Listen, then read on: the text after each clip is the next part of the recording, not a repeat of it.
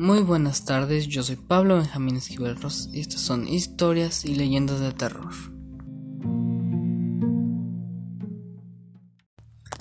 El día de hoy les contaré la leyenda de la ira de la muerte.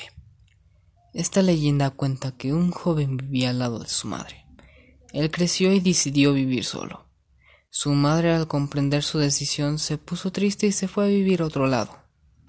Una noche, Tocaron la puerta de la casa del joven, pero como ya era muy noche, él estaba dormido, y entre sueños escuchó que era su madre insultándole y aborreciéndolo.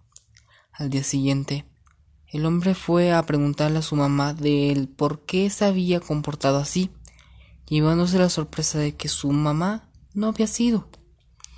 Entonces, la siguiente noche ocurrió lo mismo. Él no hacía caso pero a la tercera noche que su madre le decía que ella no había sido, decidió salir a ver quién era. Al abrir la puerta se escuchó un fuerte ruido que despertó a todos.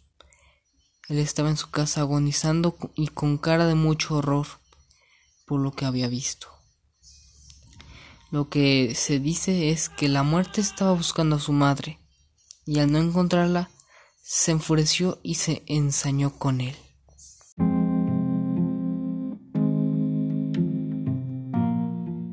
Por haber escuchado. Estas son historias y leyendas del terror. Si les gustó, sigan escuchando.